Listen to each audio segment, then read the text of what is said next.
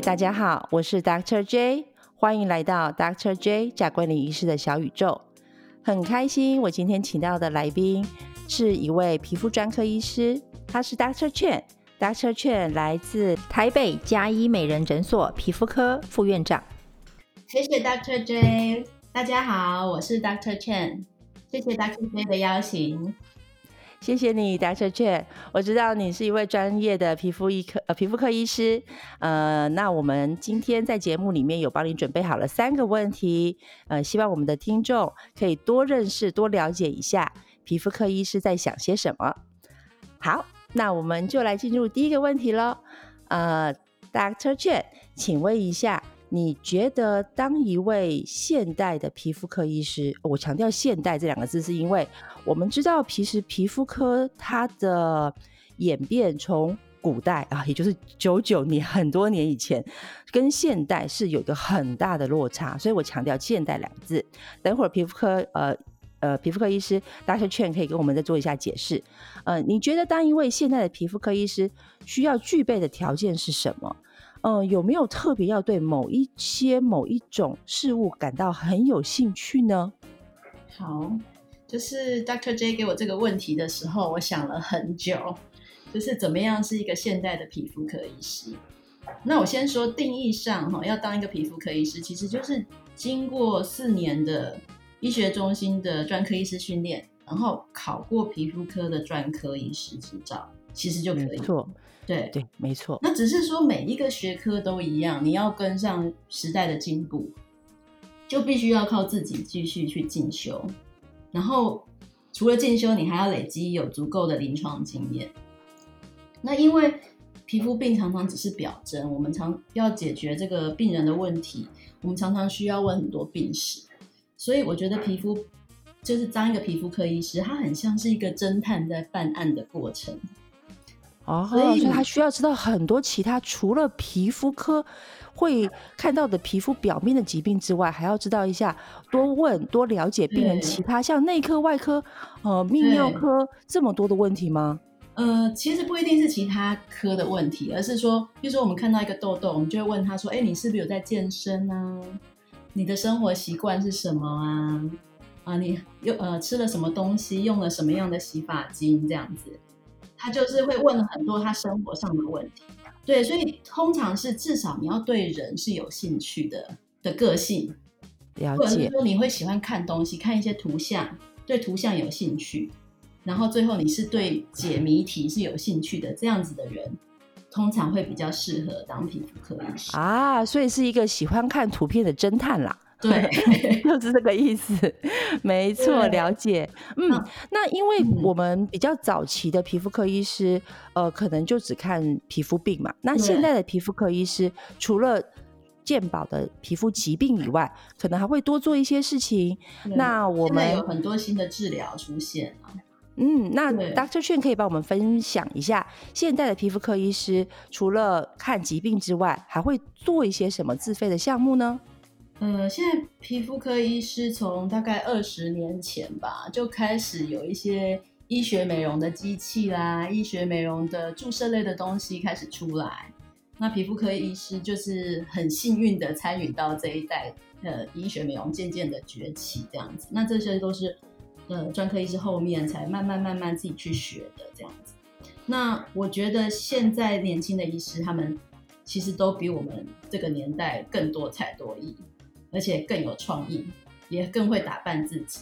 那再加上这些很多的医疗设备，然后还有一些网络的媒体可以行销，这些都是时代的演进，就是让皮肤科医师变得比较不一样。所以我是觉得没有什么特别的条件啊，就是看每个人的个性啊，每个人的风格，就是都因为现在呃皮肤科的治疗也在演进，所以。我是觉得每个人都可以用自己的方式成为独树一格的皮肤科医师。了解。那既然 Dr. Chen 有提到说，大概近二十年开始，皮肤科与医学美容这个领域啊，皮肤科医师在医学美容这领域参与了非常的多。那这也是科学的呃发明才会有这样法这样子的的参与嘛？哈。那嗯，如果当你在呃做一些自费的医学美容的病人啊身上的时候，你可以稍微分享一下，说，假如你遇到一些比较 criticize 想法比较多，然后呃怎么做都很不满意，或他的嗯觉得要求达到的美的想法非常的高，那这个时候你该怎么去面对这些比较困难挑战的病人呢？嗯，通常遇到这样子的病人，其实中间前面就是治疗前沟通的过程是非常的重要，就是我们要了解说病人的期待是怎么样，然后就是要先跟他沟通，因为呃很多人就会拿图片啊，或者自己年轻的图片，就说我要变成这样。啊，所以这个时候你该怎么样沟通？我觉得事前沟通很重要嘛，总比事后还在跟他解释来的有意义。切实际的期待就是必须要先跟他讲，因为现在很多东西，我我是觉得还有每个人对美的定义是不一样，这就是不同的皮肤科医师之间的差别。那我我个人是觉得自然是非常的重要，就是绝对不能变成不像自己的样子。嗯，也就是说，我可以变得稍微美丽一些些，但是我不会变得跟我自己完全不一样的另外一个人就对了。嗯，作为一个呃做很多医美的皮肤科医师，我是觉得这是一个修复的过程而已，它并不是一个创造的过程。嗯，了解。那如果当病人跟你说啊，我希望我这鼻子高一点，然后下巴尖一点，或是脸颊更更丰满一点，这时候如果你发现哎，他不是很适合的时候，你会用什么样的呃话去回复给他呢？可以分享让我们知道一下吗？就是我觉得他不适合，我会直接跟他说啊。然后所以直接是一个你很会做的事情。对，然后我就会说，呃。其实他也不不一定需要找我啦，说真的。但是我会说，以我的观点是怎么样？我觉得怎么样才是安全的治疗？那这边有哪些风险是比较不适不适合去承担？你愿意承担吗？那你愿意承担的话，可能可以去找其他的医师，这样啊，了解。所以你会很直接的跟他说明白，这些治疗或许不太适合你。那做了之后，可能的风险是什么？就是分析风险，让。病人知道，我觉得这这个逻辑是非常棒的，因为一位专业的皮肤科医师，呃，做蛮多自费医美的皮肤科医师，这样子的时候，我觉得如果今天我是病人，虽然我有一些先入为主我自己对美的想法，但是我听到呃，Dr. Chen 这么呃诚实的告诉我，我觉得现在的人都很喜欢诚实，因为诚实是一个很重要的关键。告诉我之后，我就会嗯再想一想。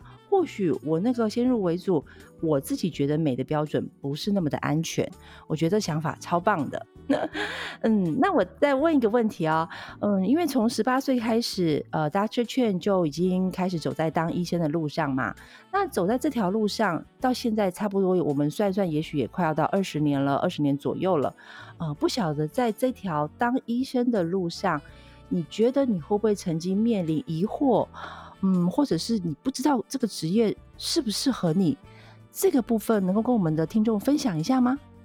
嗯，其实我一直都还蛮喜欢我这个工作的，我一直觉得可以当医生是，呃，上天给我的祝福，这样子，我可以去帮助别人，然后从治疗里面给我得到很多的信心跟满足感。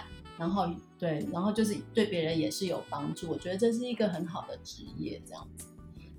哦，所以你从十八岁开始到现在，你几乎很少有疑惑过你从事这个职业。